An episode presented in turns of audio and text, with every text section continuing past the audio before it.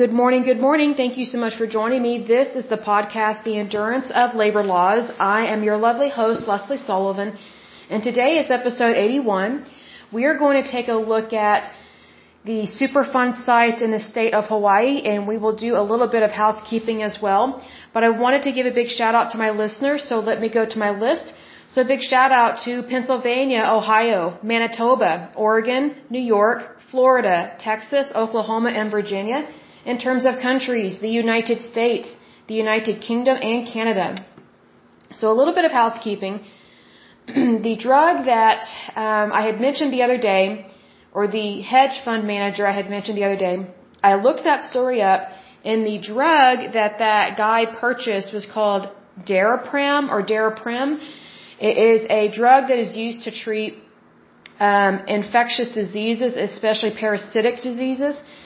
And um, the hedge fund manager, who's around my age, he did this back in 2015, and he got in big trouble. Um, not necessarily for buying the patent and for increasing the price by thousands upon thousands of dollars, but he got in trouble for securities fraud. And that hedge fund manager's name, if I'm pronouncing it correctly, is Martin Shkreli. And um, here's the thing: because of his greed, he got investigated. So here's the thing. What he did was actually legal. I don't like what he did. I don't agree with it, but he, what he did was legal in terms of purchasing the patent for a drug. What was immoral was purchasing the patent for that drug and greatly increasing the price of it so that it made it very difficult for people to get access to it. Because usually when someone is prescribed that drug, it's usually a life-threatening situation. And usually people they initially get their treatment at a hospital, but then they typically have to stay on that drug for a couple um, a couple of months or so. And um, it's used for people that have suppressed immune systems, which can happen to anyone who has a suppressed immune system, whether you're taking steroids or if you're on a um, immune suppressant drug like specialty drugs, things of that nature. Like if you have rheumatoid arthritis or lupus or your plaque psoriasis, you know, whatever suppresses the immune system you can be um, susceptible, unfortunately, to different types of parasitic infections. And this is a drug that would help you um, get over that parasitic infection. Also, cancer patients and HIV/AIDS patients also use this drug because sometimes they are made susceptible due to a weakened immune system. They are made susceptible to parasitic infections. One of them is tox, I think it's toxoplasmosis and um, I'm probably mispronouncing that word, but I'm not familiar with all these infectious diseases and whatnot. But um, needless to say, this guy, he's an absolute moron, a jerk, and an idiot. Hopefully he's not like that anymore. But um, back in 2015, he purchased a patent, which is nothing new for businesses and hedge fund managers and people that are rich to purchase patents on drugs. What is uncommon and actually quite cruel is to purchase a drug that was, you know, invented 50, 60, 70 years ago with the sole intention of greatly increasing the price of it just to make money off of people, even though in an interview, this Martin Shkreli, he said that they increased the price in order to do research and development to make a better drug. And it's like, well, if we need a better drug, you need to make that better drug first before you make it almost impossible for people to get access to the treatment that they need to stay alive, to stay alive and survive. So, needless to say, um, he is now in federal prison. He deserves to be there. But he did not go to jail for um, purchasing that patent and increasing the price, although that did make him susceptible for investigation. Because the way that um, the government viewed him, which was very, a very good way to look at him like this, if you're greedy in one in one area, you're probably greedy in committing a crime in another area. And he was already on the government's radar in terms of the Securities Exchange Commission and things of that nature because he had been working for, I guess, in the world of business for a few years. And um, he got in trouble, or at least got noted for, um, and when I say noted, I don't mean a good way. It got um, the SEC's attention when he bought or sold stocks in a very suspicious manner. And so um, they couldn't prove anything and neither could his employer. But um, he went out on his own and founded his own pharmaceutical company, quote unquote pharmaceutical company, which to me, if you're not if, if you're not inventing a drug, if you're just buying up patents and driving up the price, you are not a pharmaceutical company and you're not a therapeutic company. You know, you're, you're just a, a greedy, whatever word you want to use. And, you know, people don't need help with the prices of drugs going up. They need help with prices. They need them to go down to make them more affordable. And that's not socialized medicine, that's capitalism. If this guy actually wanted to help um, with treating diseases, he would have contacted researchers and scientists and they would have already been working on a new drug. You don't buy up the current treatment and make it unavailable or make it very difficult to get access to. But needless to say, he did not go to jail for that stupid thing that he did because he has a problem with greed. He went to jail for uh, securities fraud. He was sentenced to seven years in prison, which he probably will be released either this year or next year and he was fined in uh, $72 million worth of fines. So whatever monies he made, he pretty much lost it all and he deserved it. Normally I don't say stuff like that, but in this case he committed a lot of crimes. And um, he had a lot of victims. He, he really financially oppressed a lot of people, and he also uh, financially targeted um, the chronically ill, people that are dying, and people that were suffering from infectious diseases. You know, what he did was so bad that doctors and the medical profession, especially from research institutions, they contacted his company and said, what are you doing? You know, why are you doing this to our patients? Why are you doing this to this drug? This drug has been out since like 1952 or 62. And, um, you know, we don't need the cost of it to go up. You're actually making it very difficult for us to treat our patients. And one doctor, um, either spoke to him or wrote him a letter and said, hey, you know, if you drive up the cost of this drug, which is what you have done, we're going to have to look at other uh, drug therapies to try and treat these different these different conditions. Most of them very serious infections. And here's the thing: these other um, therapies do not have the same efficacy. They they don't have the same cure rate. They they don't have the same mechanism. They don't have the same success rate. But this guy didn't care. He refused to uh, drop the drug prices, and um, he either sold his company or gave it to somebody within his company. So I don't even know if they're still around anymore, but needless to say, what this guy did is, is a dime a dozen. There are so many people that get involved in uh, modern medicine, that get involved in pharmaceuticals and drug patents for the sole purpose of just making money.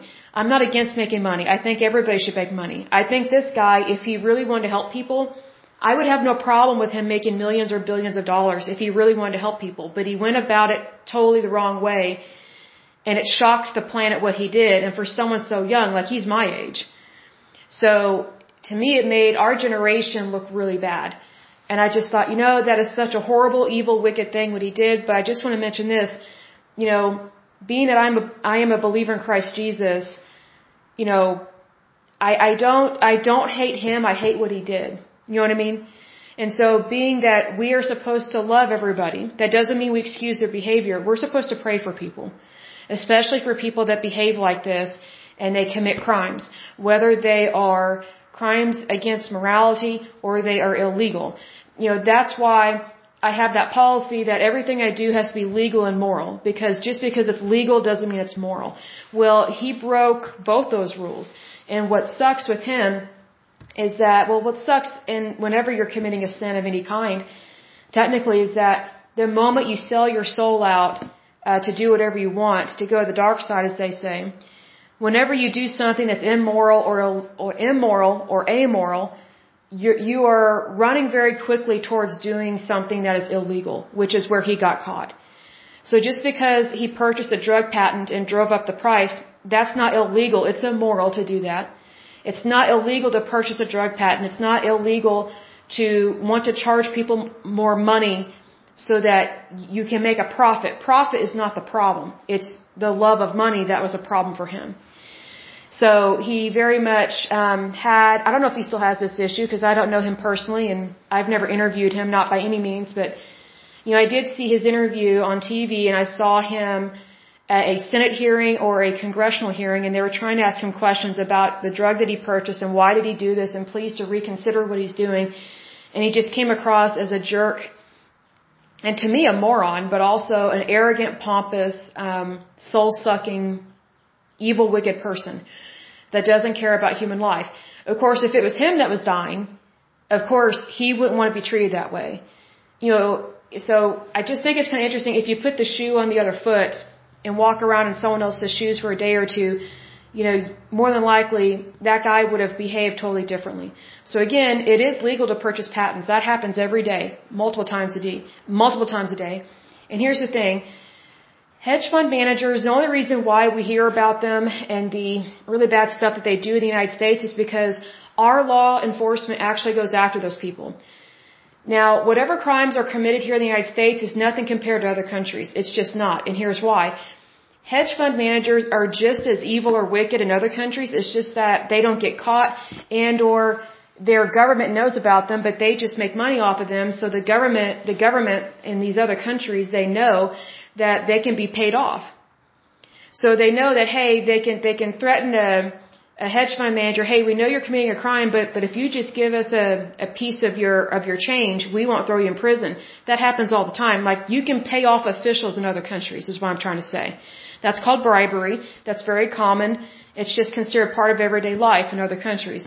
That is not considered legal or moral or part of everyday life here in the United States which is why we hear of these catastrophe situations and it's really blown out of proportion by the media and things of that nature. But if, you know, if only, we, let me put this way, we haven't even scratched the surface of what hedge, of what bad hedge fund managers do. Not all hedge fund managers are bad people. In fact, some of them are quite good natured people. And, but here's the thing, you get one bad one, it, it ruins the whole barrel, which is really, really sad. So anyway, what's interesting about this Martin Shkreli is that part of his sentence was that he is permanently banned from being a hedge fund manager and he is permanently banned from ever owning a pharmaceutical company or purchasing patents on drugs. I completely agree with that. And, if anything, if it was me, if I was the federal prosecutor on that, I would make it so that no hedge fund managers are ever allowed to uh, create pharmaceutical companies or purchase drug patents. Drug patents need to be purchased by pretty much anybody else besides hedge fund managers because hedge fund managers just I think we've seen from this example that it's not good when they get involved in the money side of drugs.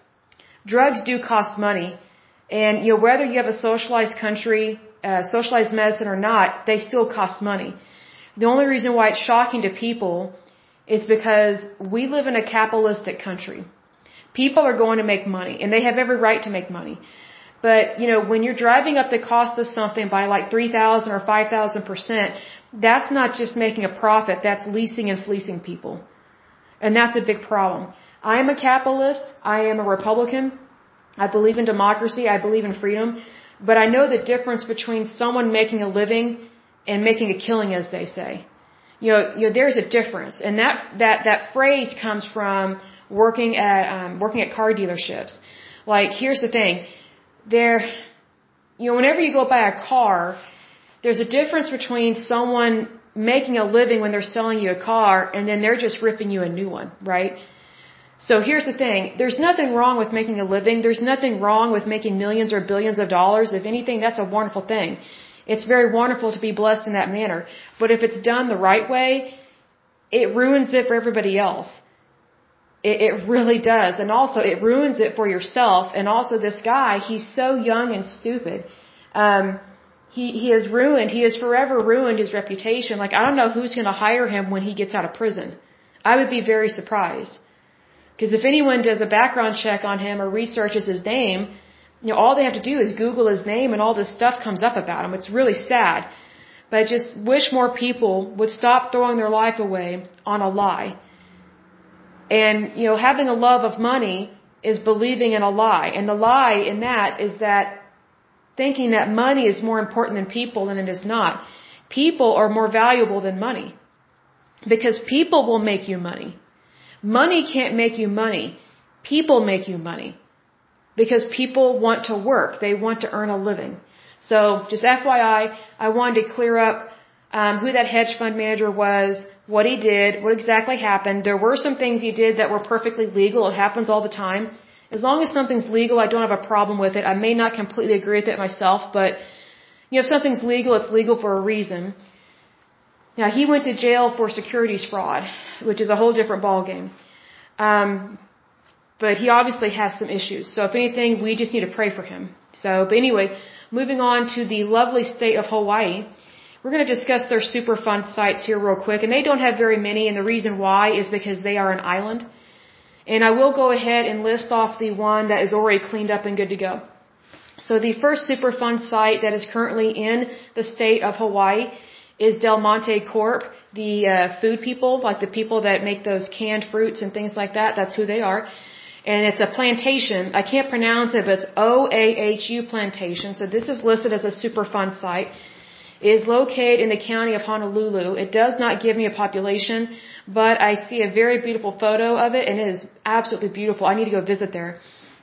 Excuse me. So the reason for this one being a Superfund site is soil and shallow groundwater at the site have been contaminated with the fumigants EDB, DBCP, and DCP, the solvents TCP and benzene, and the pesticide lindane. Now this one was added to the national priorities list. That's going to be December 16th, 1994. The next one located in Hawaii is Naval Computer and Telecommunications Area. That one is located in Honolulu as well, eh, the county of Honolulu. The issue with this one is soil contamination in different areas by PCBs, volatile organics, semi-volatile organics, and metals. It was added to the list May 31st, 1994. The next one is Pearl Harbor Naval Complex. This one is located also in the county of Honolulu. The issue with this one is soil, groundwater, and sediment are contaminated with metals, organic compounds, and petroleum hydrocarbons. This one was added to the list October 14th, 1992. Now the one that has been deleted from the national priorities list and is cleaned up and good to go is called Schofield Barracks and it's uh, from the U.S. Army. It is also located in the county of Honolulu.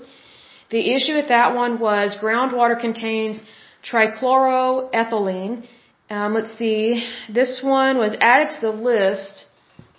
Let's see, that's going to be August 30th, 1990, and it was cleaned up and good to go by August 10th, 2000.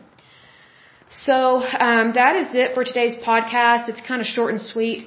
Um, there are some other things that are going on with Hawaii in terms of debris and pollution. Like, for example, they have uh, marine debris, meaning things wash up on the shore.